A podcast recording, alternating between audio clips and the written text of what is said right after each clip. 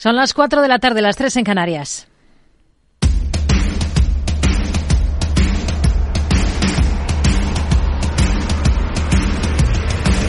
No decida lo que hará el mercado. No se salte las normas de su operativa. No se deje dominar por sus emociones. Mercado Abierto con Rocío Arbiza. Muy buenas tardes. La bolsa española intenta acercarse de nuevo a los 10.000 puntos en ausencia de grandes referencias. Tenemos festivo en China por el Año Nuevo toda la semana y en Estados Unidos hasta mañana, día en el que sale el IPC de enero, no tenemos datos macro de relevancia. Entre tanto, en este compás de espera, la atención de los inversores está en lo que pase con el S&P 500 y sus nuevos máximos y en los protagonistas empresariales. Sigue la temporada de resultados, pero hoy de lo que se habla es de la resaca de la Super Bowl y de la nueva operación corporativa en el sector energético de Estados Unidos. Se apunta a que el evento deportivo de la última jornada haya podido generar un impacto entre 500 y 600 millones de dólares, mientras que por ese lado corporativo la operación que está sobre la mesa es la compra de la productora tejana Endeavour Energy por parte de Diamond Black por 26.000 millones de dólares en efectivo y en acciones. Esta última se va a quedar con un peso del 60,5% de la compañía final y los de Endeavor eh, del 39,5%. Va a ser uno de los asuntos que abordemos esta tarde en el programa mientras vemos cómo los índices estadounidenses a esta hora están completamente planos.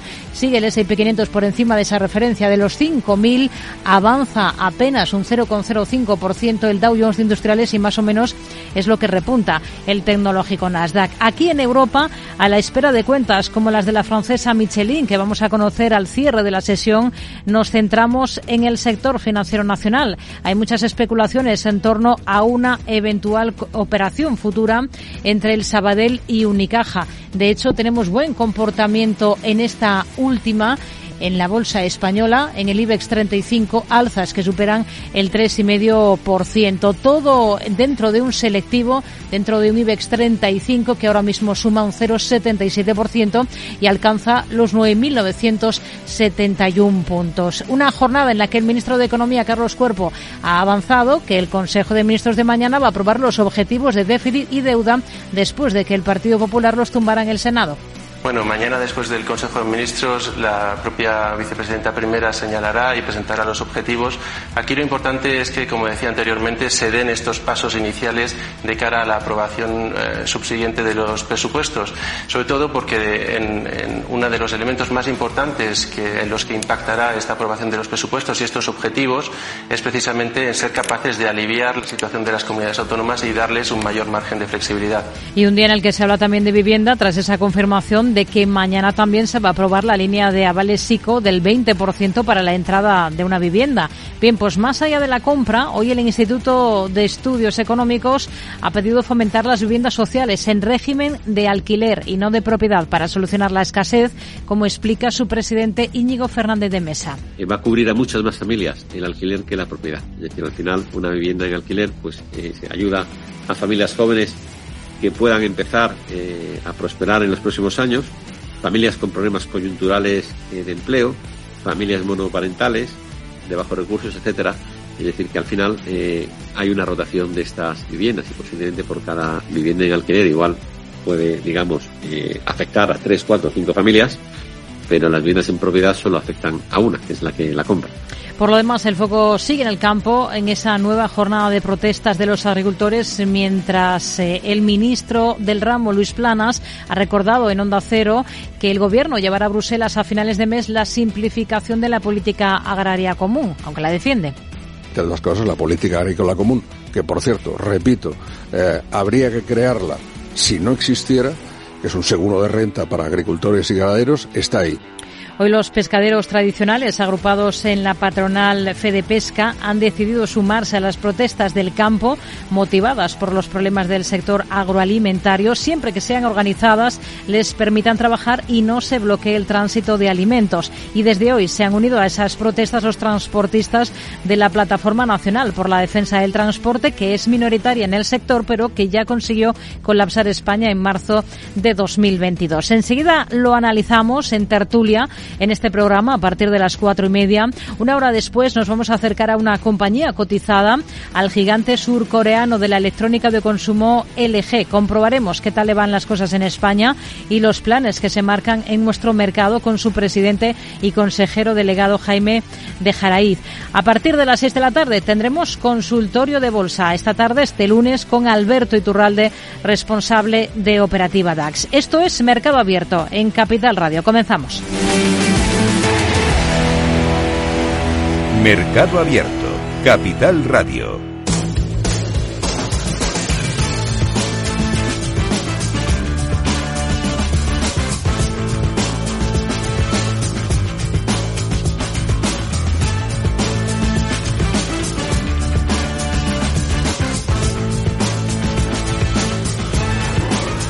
Miramos Estados Unidos, tenemos a los índices completamente planos, ligeros avances en el Dow Jones, no llegan en todo caso al 0,10% para este índice que está en 38.700 puntos. Hoy tenemos alguna operación corporativa, más de una, sobre la mesa. Diamond Black Energy compra en Energy por 26.000 millones en efectivo y acciones. Lucía Martín, muy buenas tardes. Buenas tardes, así es. La compañía estadounidense de petróleo y gas ha llegado a este acuerdo para la compra y fusión de Endeavor Energy Resources en una transacción en efectivo y acciones valorada en 26.000 millones de dólares, que incluye también la deuda neta.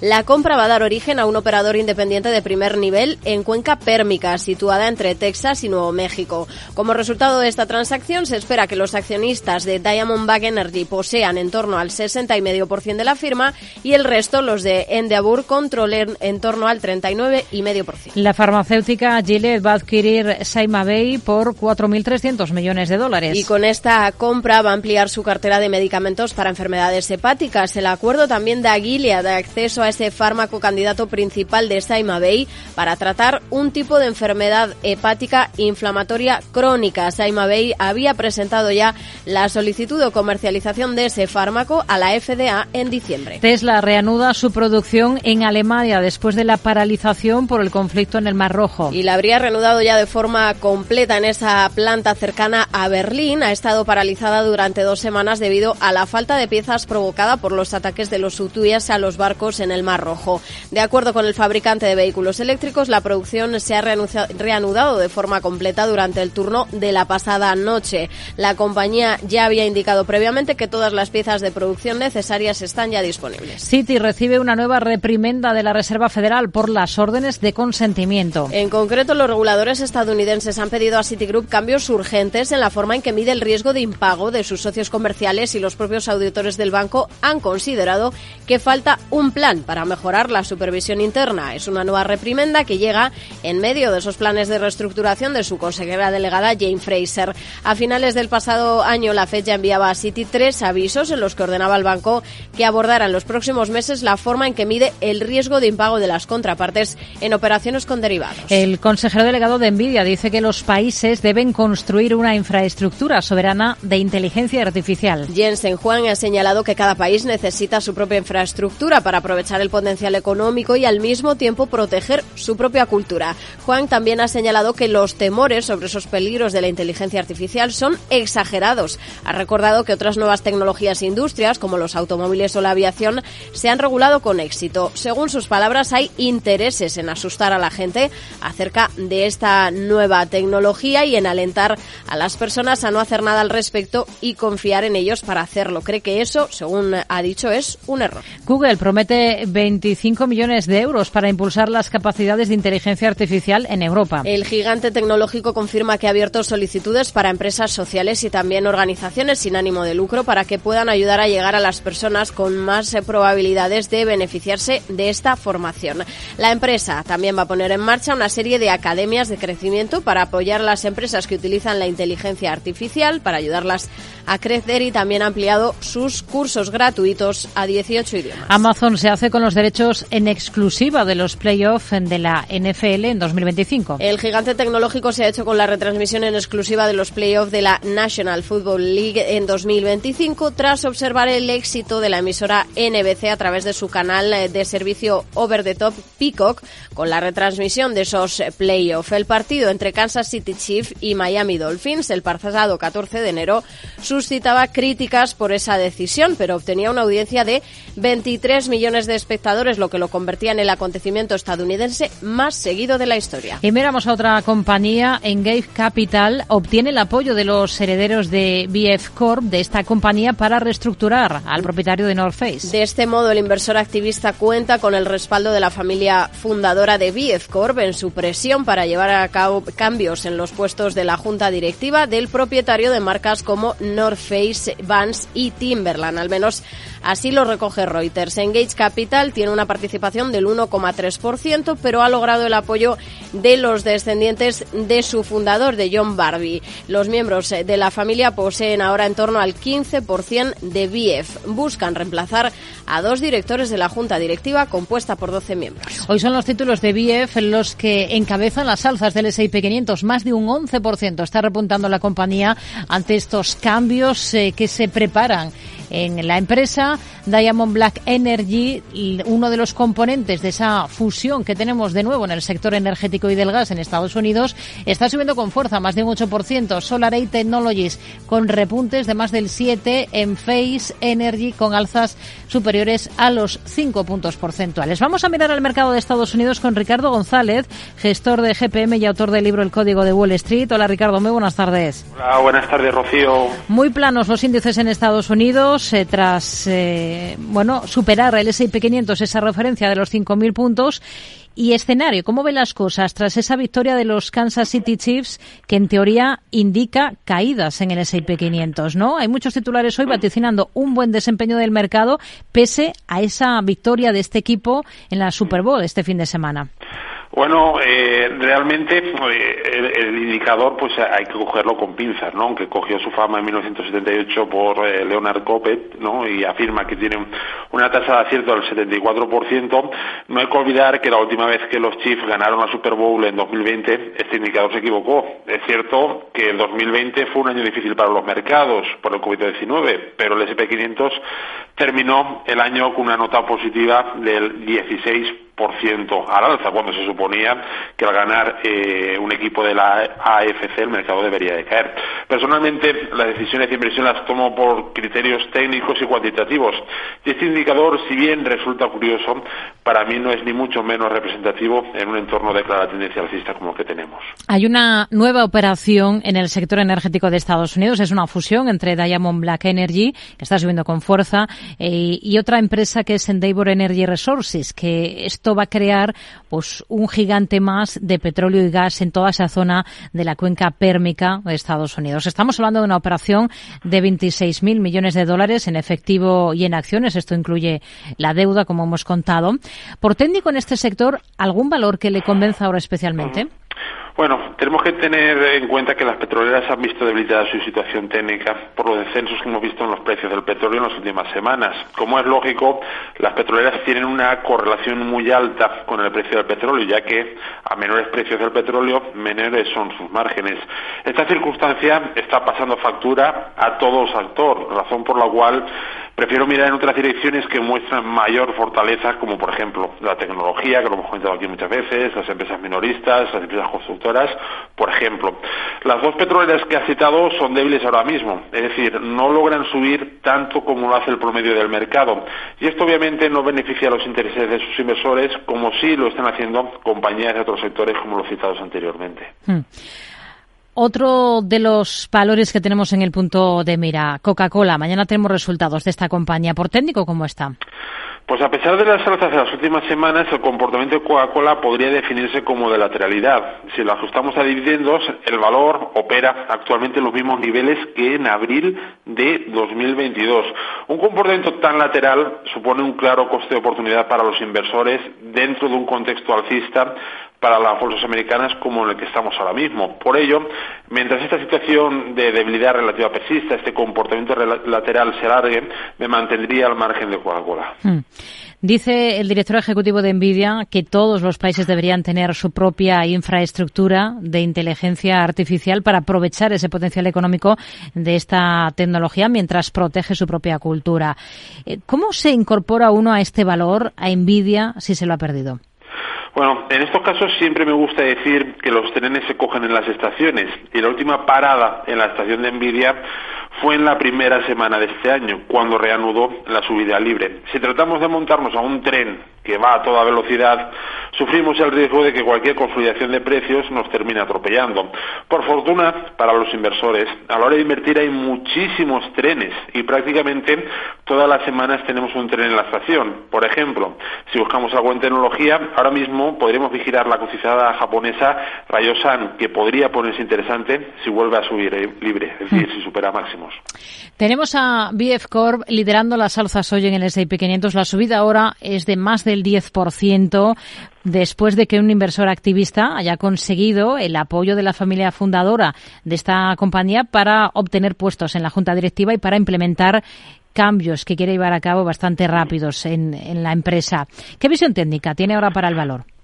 Bueno, en primer lugar, el sector de artículos personales al que pertenece BF Corp está muy débil y BF Corp, a pesar de las subidas de hoy, no es capaz de esa debilidad sectorial a medio plazo. Una evolución de la cotización que es muy negativa a medio plazo, insisto, más allá de las alzas de hoy. Técnicamente es un valor que podemos considerar prácticamente en caída libre y lo está haciendo con una gran debilidad.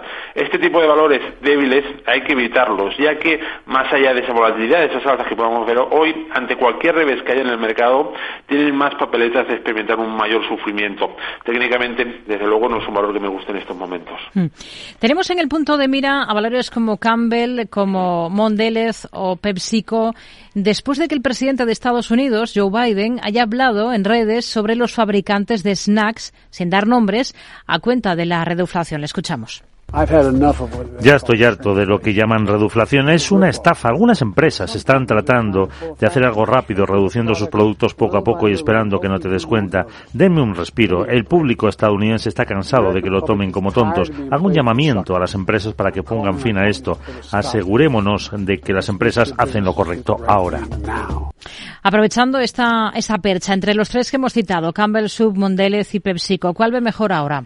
Pues sinceramente, Ninguna de las tres muestra buen aspecto ahora mismo. Hablamos de valores que pertenecen a sectores de corte muy defensivo, como son el sector de productos de comida y el sector de bebidas. Este tipo de sectores suelen funcionar bien en entornos con incertidumbre, es decir, cuando las cosas van mal, pero históricamente son débiles en entornos de optimismo como el que tenemos actualmente. Muy rápido, si revisamos la situación técnica, PepsiCo es débil y bajista, Camwell es débil y bajista, y Mondelez, si bien es alcista, es un valor débil, es decir, no logra subir tanto como el SP 500. Por lo tanto, supone un coste de oportunidad. Ahora mismo, insisto, miraría en otras eh, direcciones de sectores más cíclicos que están funcionando mejor. Ricardo González, gestor de GPM y autor del libro El Código de Wall Street. Gracias. Muy buenas tardes. Gracias a vosotros. Buenas tardes. Enseguida miramos otros mercados, entre ellos el español, pero atentos porque el martes 20 de febrero les invitamos al Caser Investment Summit Sevilla, unas jornadas dirigidas en las que podrán encontrar ustedes las claves para la gestión de patrimonios este 2024, Aida. Sí, analizaremos desde las perspectivas macroeconómicas a la inteligencia artificial aplicada a la gestión patrimonial. Un evento con la presencia de Manuel Alejandro Cardenete, catedrático de Economía de la Universidad de Loyola, que hablará sobre la macroeconomía que viene. Salvador Más CEO y fundador de GPT Advisor, que abordará la inteligencia artificial en la gestión de carteras, y Asier Uribe Echevarría, director de Caser Asesores Financieros, que pondrá sobre la mesa las claves para la gestión de patrimonios. Asista al programa conducido por Luis Vicente Muñoz y reserve su plaza en el correo eventos Recuerde, el 20 de febrero de 5 a 7 de la tarde desde la Cámara de Comercio de Sevilla.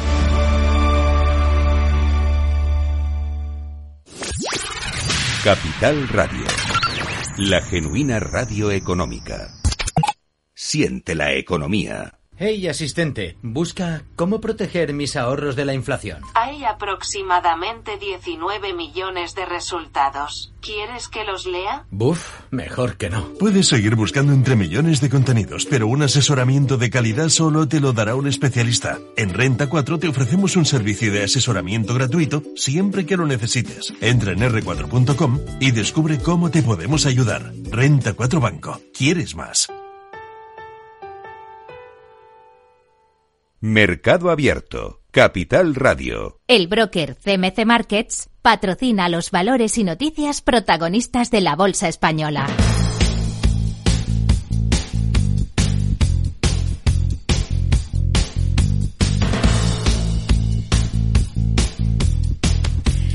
Miramos a la bolsa española, tenemos al IBEX en positivo con un repunte del 0,87%, está en 9.982 puntos, con un valor, en este caso, del mercado continuo como protagonista. Se trata de Talgo, que cede un 4,5% en su regreso a la cotización. Alejandra Gómez, muy buenas tardes. Muy buenas tardes, así es, vuelve a cotizar después de que la Comisión Nacional del Mercado de Valores decidiera el pasado viernes levantar la suspensión que pesaba sobre el valor ante la posible OPA que la empresa húngara Maguillar Vagón estudia sobre lanzar sobre el 100% de su capital. Lo último que sabemos es que el viernes Talgo ya admitía que mantiene conversaciones y negociaciones en torno a la posibilidad de OPA de 5 euros por acción. El Banco Sabadell estaría interesado en una fusión con Unicaja. Son informaciones que publica el diario El Confidencial en exclusiva, que remarca que la entidad catalana habría mantenido contactos en los últimos meses con supervisores y políticos para preparar el terreno. Por el momento, hoy no hay eh, ni negociaciones oficiales en marcha ni asesores de ningún tipo. La Comisión Antiblanqueo impone a BVA una multa de 4,8 millones por la supervisión de sus filiales. Sí, el SEP Black ha impuesto a la entidad este pago al considerar que existen defectos en la supervisión de los procedimientos empleados por algunas de sus filiales y concursales en terceros países. DBRS considera que el margen de interés de la gran banca española va a tocar techo en el primer semestre de este año. Sí, el informe dice que, va, que ve probable que el margen neto de intereses llegue a su máximo en la primera mitad de este ejercicio y añade además que los niveles de rentabilidad de las grandes entidades se mantendrán estables frente a 2023. BlackRock reduce al 0,56% su posición corta en Telefónica frente al 0,62% anterior. Así es, el fondo norteamericano rebaja su apuesta por una caída de la cotización de la operadora española. Además, cabe recordar que BlackRock posee una participación del 4,98% en el capital social de Telefónica, lo que convierte a uno de los, lo que les convierte en uno de los principales accionistas de la compañía de Álvarez Payete. Las acciones de Ferrovial han alcanzado esta jornada nuevos máximos históricos en bolsa. Sí, de 35,8 euros el título. Así, pese a las caídas que registraba la de Rafael del Pino a principios del mes de enero, tras la celebración de su Capital Market Day, sus acciones han vuelto a su senda de crecimiento, cerrando el alza todas las jornadas siguientes hasta ahora, con la excepción del 9 de febrero. Estos máximos se producen en un momento de inminente debut en la Bolsa de Estados Unidos, mientras que la pregunta que se hace ahora al mercado es si la compañía seguirá cotizando en los tres mercados a la vez, Madrid, Ámsterdam y Nueva York, o que si por el contrario dejará de cotizar en España para priorizar su cotización en Estados Unidos. Viscofan va a recomprar más de 82.400, ha más de 82.400 acciones por 4,4 millones. Sí, dentro del programa que ya anunciaba el pasado 25 de enero de hasta 1,4 millones de acciones por un valor de 76 millones. La última serie de operaciones de recompra ha transcurrido entre los pasados 2 y 8 de febrero. Y AENA bate récord de pasajeros en un mes de enero con 18,7 millones. Se trata de una cifra que supera un 10,3% los datos del primer mes de 2023 y que mantiene la tendencia alcista de gran parte del año pasado. Las cifras de pasajeros logradas en enero han sido impulsadas por aeropuertos como el de Adolfo Suárez Madrid-Barajas, Josep Tarradellas Barcelona El Prat o Palma de Mallorca, que han marcado récord de tránsito en sus terminales. El broker CMC Markets ha patrocinado los valores y noticias protagonistas de la Bolsa Española. Una bolsa española a la que nos acercamos con Álvaro Blasco, socio director de ATL Capital. ¿Qué tal Álvaro? Muy buenas tardes. Muy buenas tardes. Se está hablando mucho de un posible movimiento en el sector financiero nacional entre Unicaja y el Sabadell. ¿Ustedes cómo, cómo lo verían? ¿Encajan? Bueno, eh, la verdad es que es una posibilidad, ¿no? Eh, siempre venimos, venimos oyendo hablar en los últimos dos años de que, lógicamente, en Europa puede haber una cierta concentración en el sector financiero y en España, pues unas entidades como Unicaja y Sabadell eh, yo creo que encajarían perfectamente bien, que habría bastantes eh, sinergias en esa operación y que por lo tanto podría ser eh, bastante positivo para los accionistas de una y otra entidad. Al margen de, esto, estamos viendo pues protagonismo en algunos valores como Ferrovial. ¿Por qué? Porque bueno, se ha recuperado de ese paso atrás que tuvo coincidiendo con los eh, anuncios que hizo en Nueva York en su reunión con inversores. Em, ha tocado un nuevo máximo esta jornada. ¿Ustedes le siguen viendo potencial al valor, a Ferrovial? ¿Qué les gusta más de la compañía y qué no tanto? Bueno, nosotros a la compañía le vemos valor, por supuesto. Todavía tiene una serie de concesiones relativamente jóvenes eh, eh, que tienen mucho que aportarle a la compañía. Eh, tiene cierta liquidez para poner en marcha nuevas concesiones y quizás lo que más nos guste en principio es esa juventud, entre comillas, de las concesiones y lo que más nos preocupa en estos momentos, aunque tampoco es una preocupación la palabra, es el tema de, de ¿no? De ver realmente eh, cómo va a salir y si va a poder salir o no de, una forma airosa eh, de esa gran operación que le daría una liquidez importante, ¿no? Para poder eh, afrontar nuevas inversiones pero vamos, en principio somos positivos. Talgo ha regresado la cotización esta jornada. La compañía húngara reconfirma que tiene interés por hacerse con la compañía ferroviaria, española, pero quizás ha desinflado un poco las expectativas del mercado sobre la ejecución de esa operación porque al asegurar que no tiene la suficiente certeza de poder llevarla a cabo. ¿Esto con, qué cuchara se come? ¿Cómo lo interpretan ustedes? ¿Hay algunas recomendaciones de venta, incluso por parte de algunas firmas españolas? ¿De, tener posiciones ustedes en Talgo, se mantendrían eh, a la espera de una operación? Bueno, la verdad es que nosotros sí nos mantendríamos, pero nos mantendríamos porque eh, esas, esas eh, participaciones que tenemos, tuviéramos en, en Talgo, pues vendrían de largo tiempo atrás y sería una confianza en que poco a poco la compañía crecería. Eh, yo creo que ahora mismo nos hace dudar esta compañía eh, húngara, ¿no? Eh, cuando hace esos comentarios, ¿no? De si no está totalmente cierta de poder llevar a cabo la operación.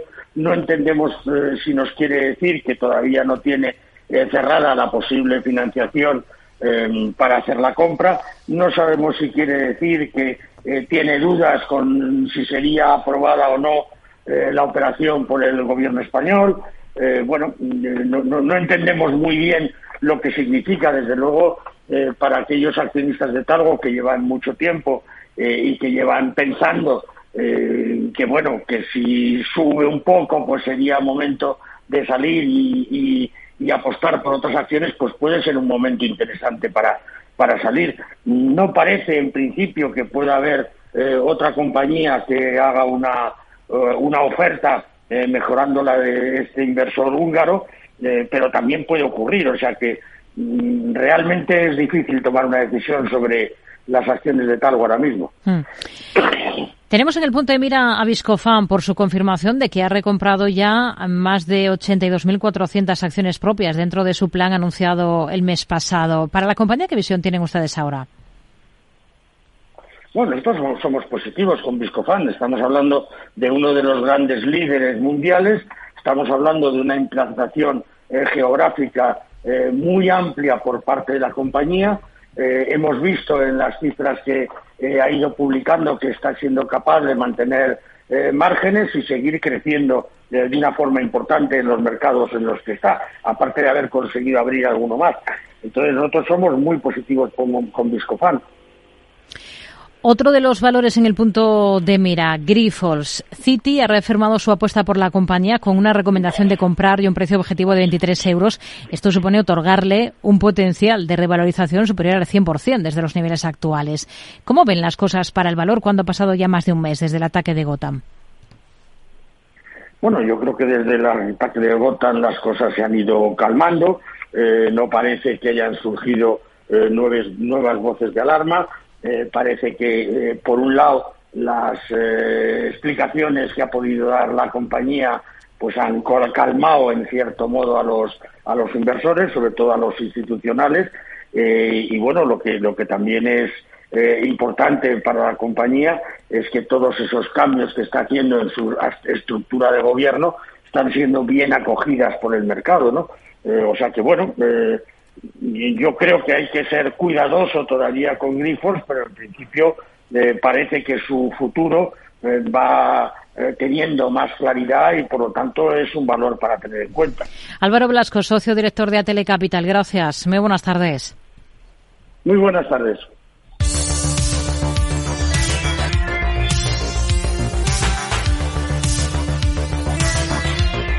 Miramos al resto de plazas europeas. Según las pantallas de CMC Markets Brokers, tenemos ahora mismo tono dispar en negativo la Bolsa de Londres, con descensos para el FT100 del 0,26%, medio punto porcentual en cambio. Repuntan tanto el DAX alemán como el selectivo francés K40 y en esa línea de alza se mueve el Eurostox 50. Repunta un 0,52% para ser exactos. Vamos a ver qué valores destacan esta jornada en Europa. Alejandra Gómez. Este lunes miramos al sector farmacéutico con la danesa Novo Nordics en el punto de mira porque según informaciones de Financial Times, su accionista mayoritario Novo Holdings planea invertir hasta 7.000 millones de dólares anuales para 2030 en la compañía porque destacan que tienen más dinero que nunca para invertir.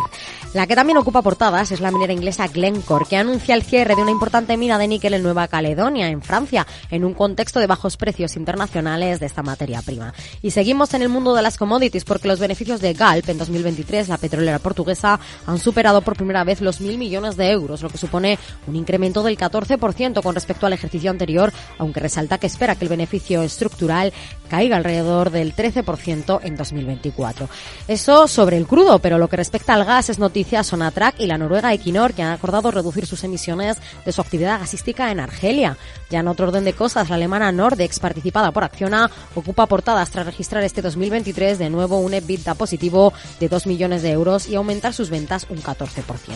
Todo ello mientras en Francia el consejero delegado de Airbus, Guillaume Faury, destaca que la cumbre, en la cumbre mundial de gobiernos de Dubái que la explosión del modelo Boeing 737 MAX de su rival a principios de enero es una lección para toda la industria para que redoble sus esfuerzos en materia de seguridad. Por su parte, Stellantis publicará sus resultados el jueves, pero se anima en porque el fabricante de baterías ACC, del que es accionista, ha anunciado este lunes la finalización de una importante financiación para el desarrollo de sus tres gigafábricas europeas. Por su parte, la salida a bolsa de Beliz se suspende después de que el grupo musical anunciara que había recibido una oferta de compra de un consorcio. Además, sabemos que el Ministerio de Defensa español adjudica a Atos la modernización del subsistema de radar de vigilancia del estrecho por 1,8 millones. Ya en Italia, protagonismo para la de calzado de lujo TOTS, tras recibir una oferta la compra este fin de semana por parte de L. Tenon, una sociedad de capital privado respaldada por Louis Vuitton. La compañía estaría preparando así su salida, su salida de la bolsa de Milán, al igual que la refinería de petróleo Saras, que también está en el punto de mira por recibir otra oferta de compra estos días. Son algunos de los protagonistas del día en Europa. Vamos a analizarlos de la mano de Araceli de Frutos, asesora del Fondo Alaja Inversiones. ¿Qué tal, Araceli? Muy buenas tardes. ¿Qué tal, Rocío? Buenas tardes. Bueno, mientras vemos máximos en el S&P 500 en Estados Unidos, ¿en qué, en qué, punto está Europa?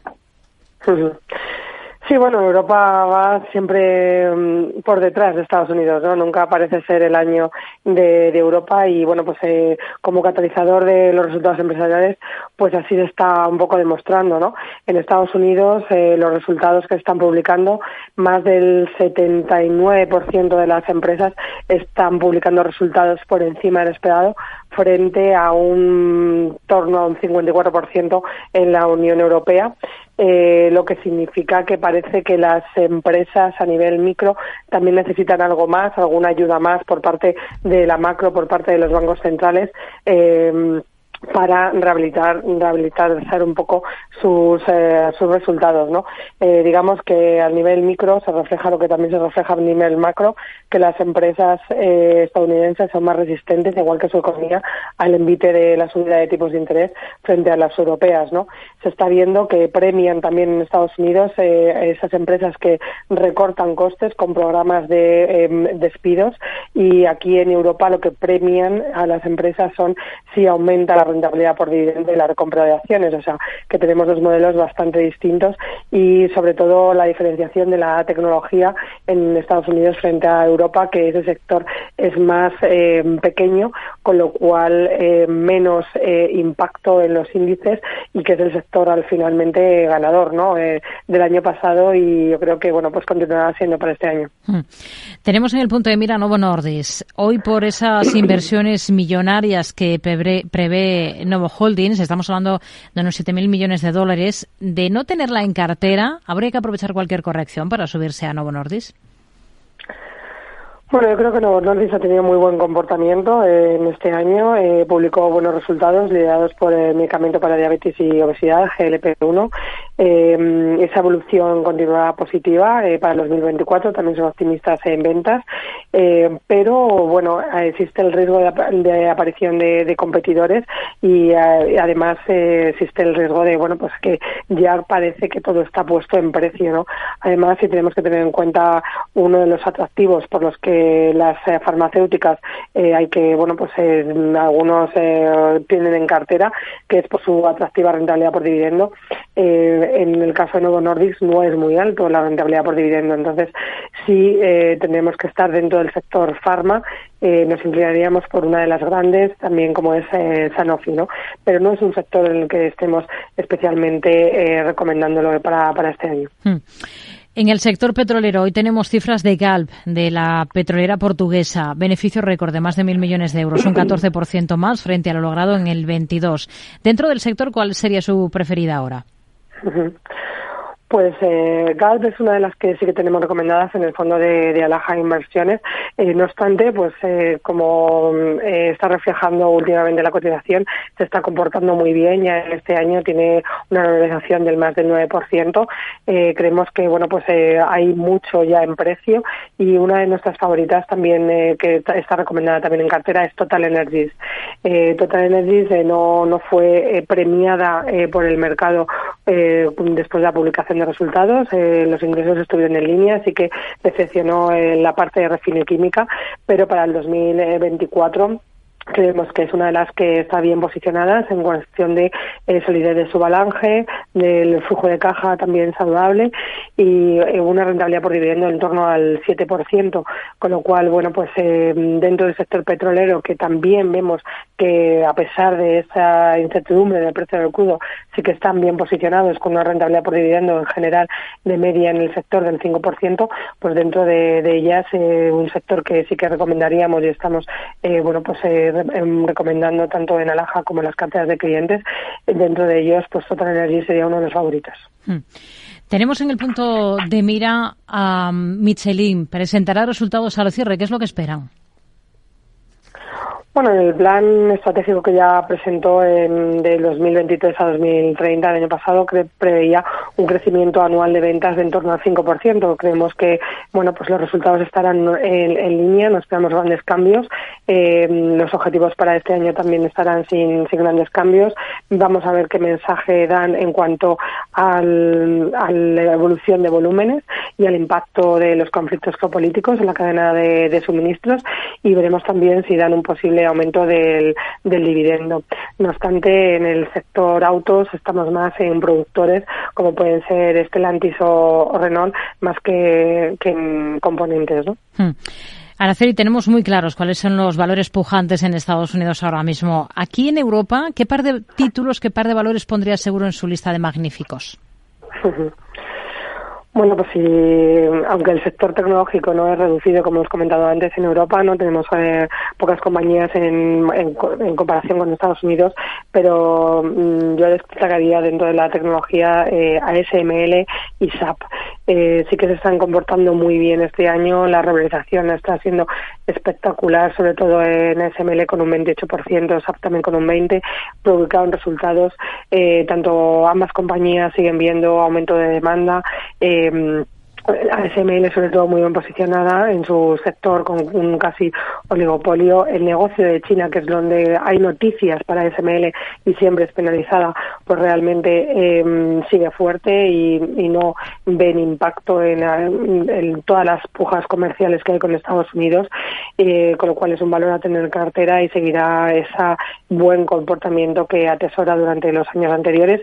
Y SAP, eh, pues el temática de la almacenamiento en la nube, eh, aceleración también de la carta de pedidos que, estuvo em, comentando en los resultados y sobre todo esa inversión en inteligencia artificial que creemos que es la próxima, eh, bueno, o el, empuje que puede dar el sector tecnológico para este año, ¿no? En la temática de inteligencia artificial.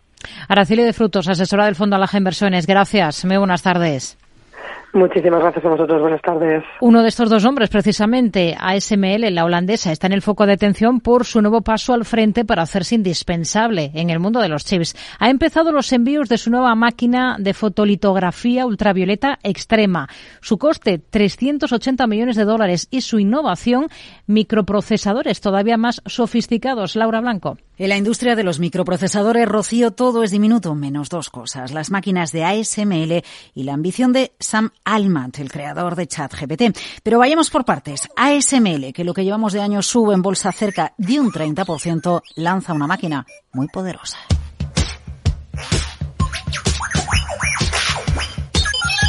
Se trata de la High NAE UV. Su coste 380 millones de dólares. Su tamaño, un autobús de dos plantas. Su peso 150.000 kilos, 150 toneladas. Un Airbus 320, no llega a las 20 toneladas. La finalidad de esta máquina, mantener el liderazgo en la industria de los microprocesadores, de su fabricación. ASML, el gigante holandés que fabrica máquinas imprescindibles para el diseño de chips, ya ha enviado una de estas moles a Intel y espera más pedidos de empresas de microprocesadores de alta gama. Suenan los pedidos de Airbus o Boeing. Y mientras llegan esos pedidos, ASML sigue recalibrando la máquina. TSMC, Samsung ya han dado a entender que también la van a pedir. ASML dice que lleva más de una decena de pedidos hasta la fecha. ASML es el único fabricante de una tecnología clave, la fotolitografía ultravioleta extrema EUV, necesaria para fabricar los chips más avanzados. High NA EUV es la próxima generación de esa tecnología, pero la clave ahora es cuántas empresas están dispuestas a invertir en este dispositivo con un precio tan elevado, 380 millones, porque su incorporación te puede dar ventaja en la producción de microprocesadores, pero tiene que tener sentido económico esta inversión. La herramienta High-NA permitirá a los fabricantes de chips reducir el tamaño de las características más pequeñas de los microprocesadores hasta en un 40%, permitiendo que la densidad de los transistores casi se triplique. La máquina puede imprimir líneas sobre semiconductores de 8 nanómetros de espesor, una con siete veces más pequeños que la generación anterior. Cuanto más delgadas sean las líneas, más transistores podrás colocar en un chip y cuantos más transistores puedas colocar en un chip, mayores serán las velocidades de procesamiento y de memoria. Por eso, este sistema va a resultar esencial para la inteligencia artificial. El caso, 150 toneladas de peso y 250 ingenieros que se necesitan para montar este juguetito de ASML. ASML a lo grande. ¿Quién adquirirá la nueva máquina de la holandesa? Pero a lo grande también va Sam Altman con la inteligencia artificial, tanto que según The Wall Street Journal, Atmal habla con inversores para recaudar fondos para nuevas plantas de chips de microprocesadores de semiconductores centrados en inteligencia artificial. Según el diario norteamericano, Altman aspira a ordenadores autodidactas y eso requerirá también una inversión a lo grande. 7 trillones americanos, 7 billones de dólares de inversión para reconvertir la industria de los microprocesadores y que la inteligencia artificial sea todavía más poderosa.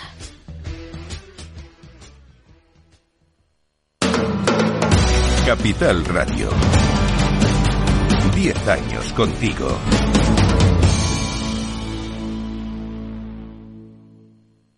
Mercado Abierto, Capital Radio.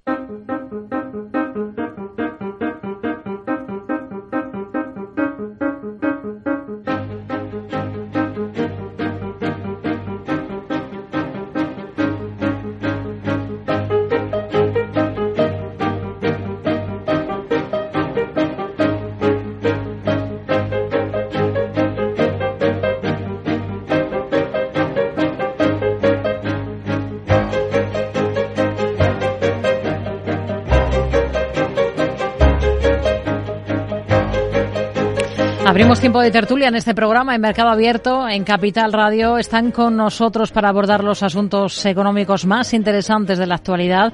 Miguel Ángel Robles, consejero delegado de Business Plus. Hola Miguel Ángel, buenas tardes. Buenas tardes, Rocío y compañeros. Nos acompaña Luis Garbía, profesor de ICA de Business School. Luis, muy buenas tardes. Hola Luis, muy buenas tardes. Bueno, intentamos recuperar esa, esa conexión, aunque me dicen que sí que está ahí. Aurelio García del Barrio, director del Global MBA del IEB. Aurelio, ¿qué tal? Muy buenas tardes. Hola, muy buenas tardes a todos.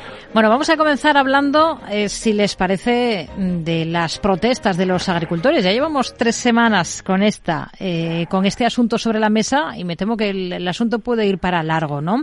Ahora se unen a ellos, a los agricultores y a los ganaderos, pues un paro indefinido de los transportistas de la plataforma del transporte de, de mercancías. Y hay ciertas críticas, ¿no? Por ejemplo, el ministro eh, Planas ha puesto sobre la mesa si se están confundiendo en este caso, ideas con intereses. ¿Hay motivos ahora para las protestas de los transportistas, Miguel Ángel?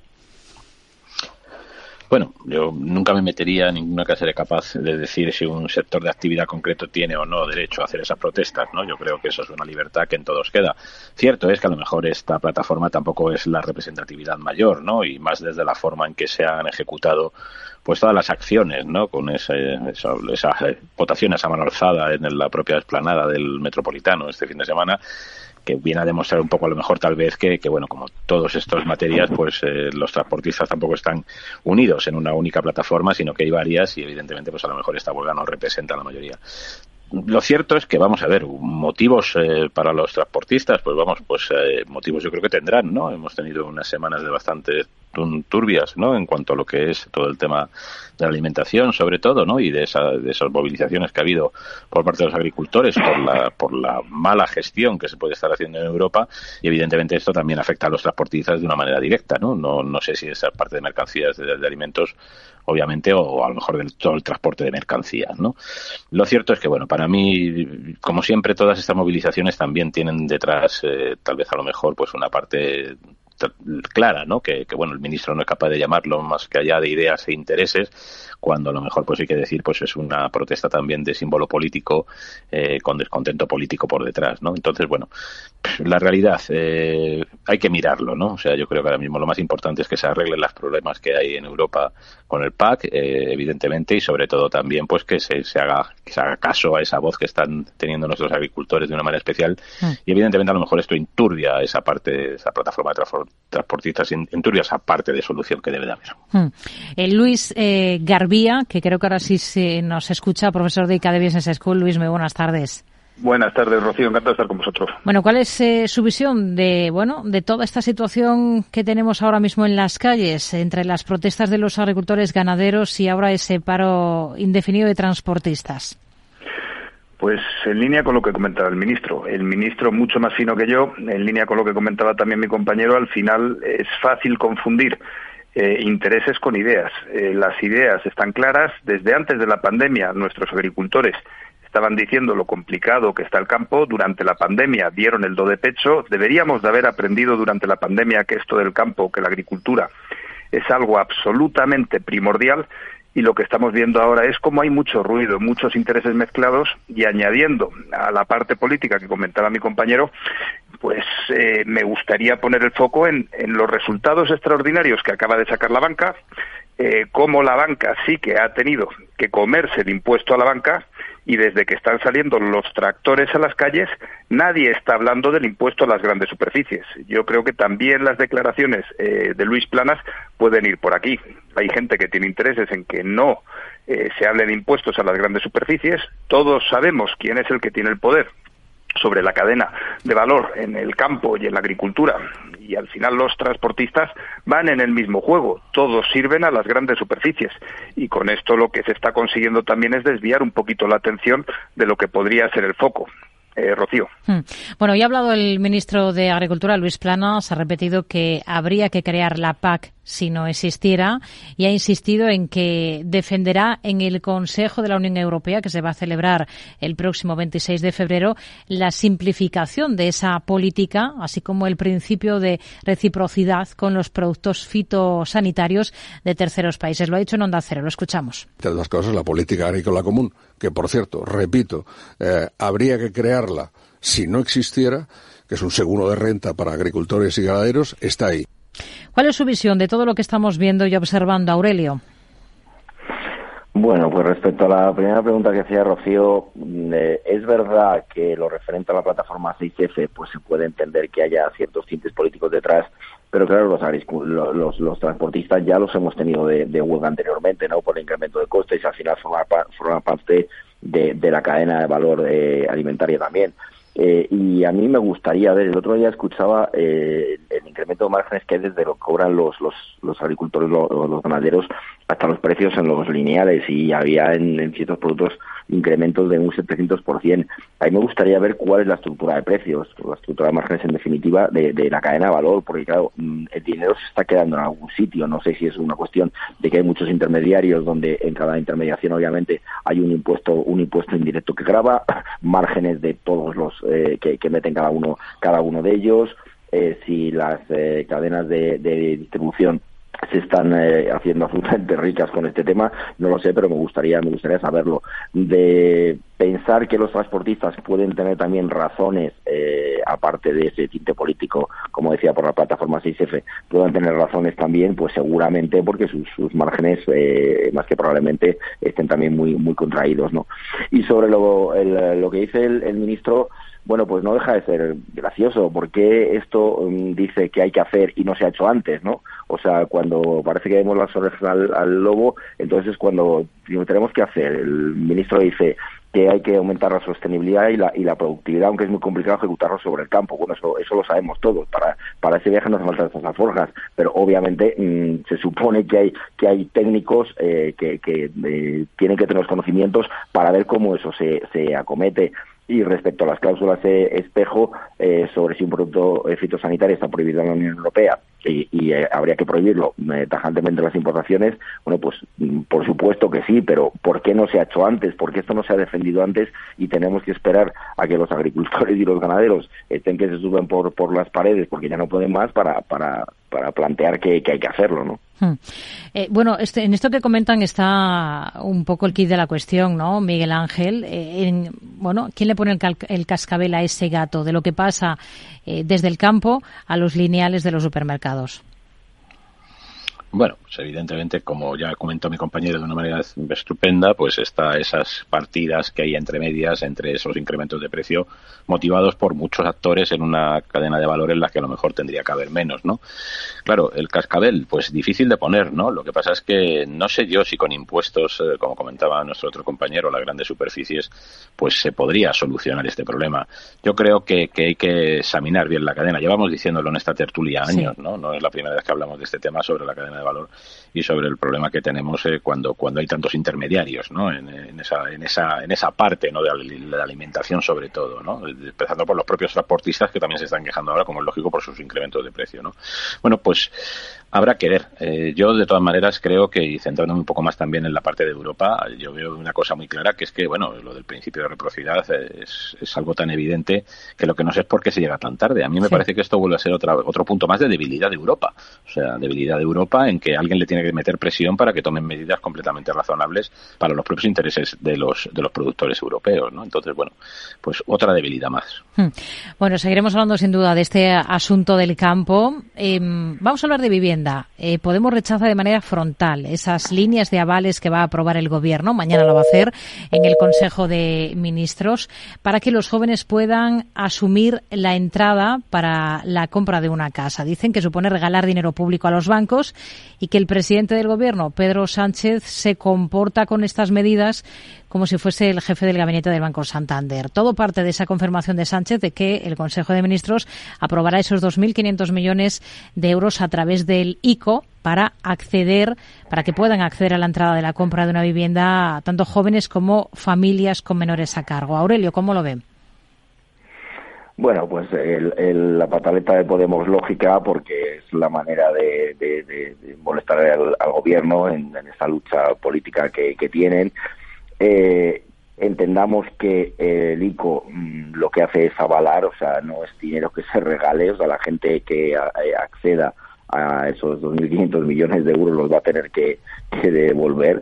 Eh, y por otro lado, en el caso de que, hubiera un pago, etcétera, etcétera. Entonces, el, el problema aquí yo creo que no, no se trata eh, desde la perspectiva del gobierno de dar ayudas, que está bien, todos, todos estamos de acuerdo que dar ayudas a la gente es, eh, es muy loable. El problema es que eh, lo que habría que hacer es eh, facilitar a que, sobre todo, la gente joven tuviera acceso a trabajo y a mejores trabajos, eh, no podemos olvidar que tenemos una tasa de desempleo cercana al 30% en el, en el paro por debajo de, para los jóvenes, por debajo de, 30 años.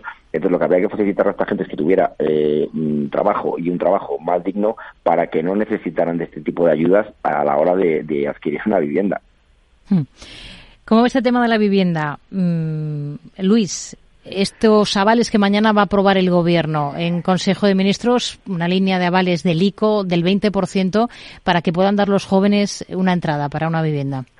Pues tiene sentido. Al final, eh, con independencia de la ideología que podamos tener, hay un hecho objetivo y es la desigualdad social como campa a sus anchas y va, y va increchento. ¿Hacia dónde tenemos que mirar? Pues hacia todas las medidas que palien, eh, que acaben con esa desigualdad social en este sentido, eh, a dar ayudas a la gente que más lo necesita, pues me parece razonable. Otra cosa es que efectivamente esto es pan para hoy y hambre para mañana y me sorprende cómo eh, Podemos, si hubiera tenido que ver con la medida, estaría a favor.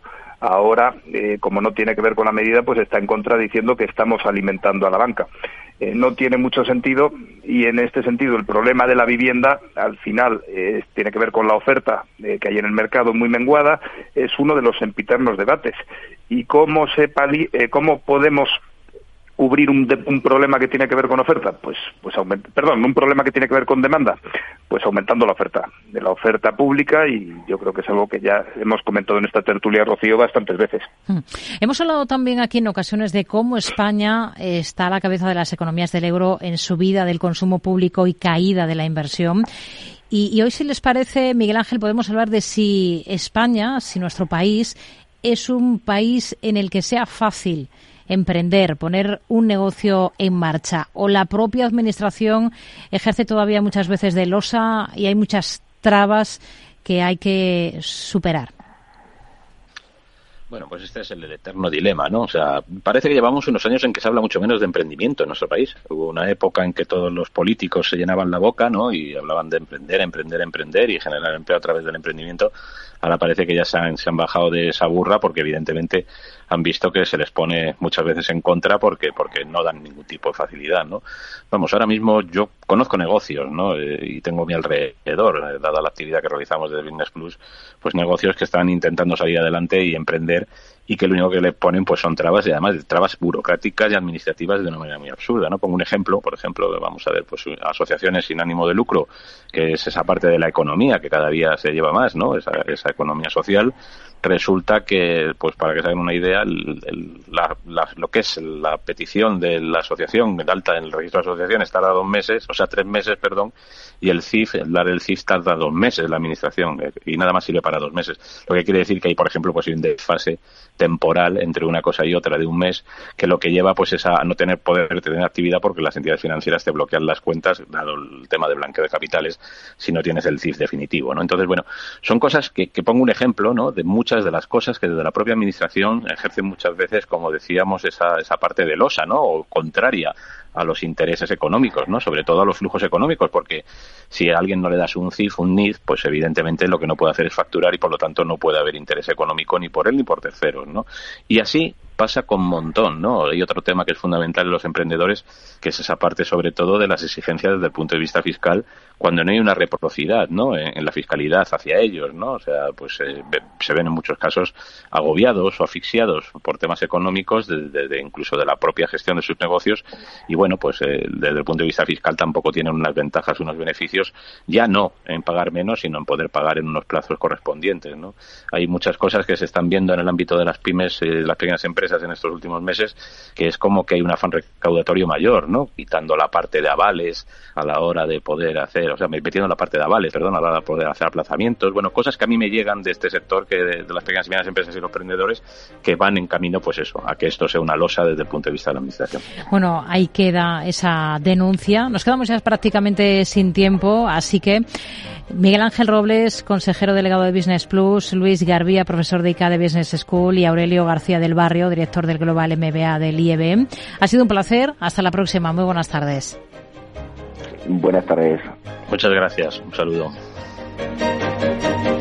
Actualizamos noticias e información y regresamos aquí en Mercado Abierto, en Capital Radio.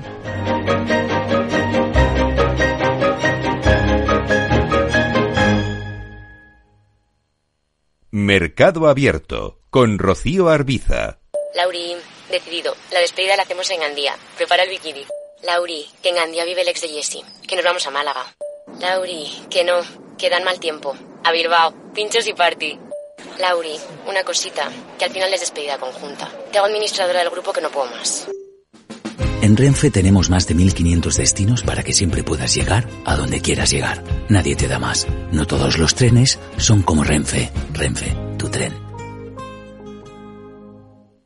Me he quedado tirada con el coche. No puedo apoyar el pie. El incendio empezó en el salón. En estos momentos, ¿qué seguro elegirías?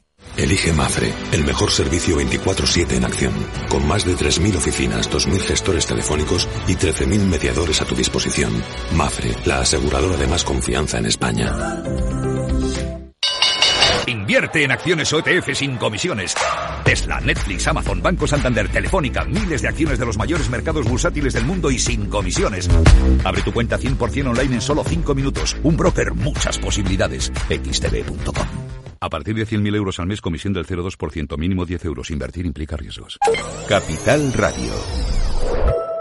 La genuina radio económica.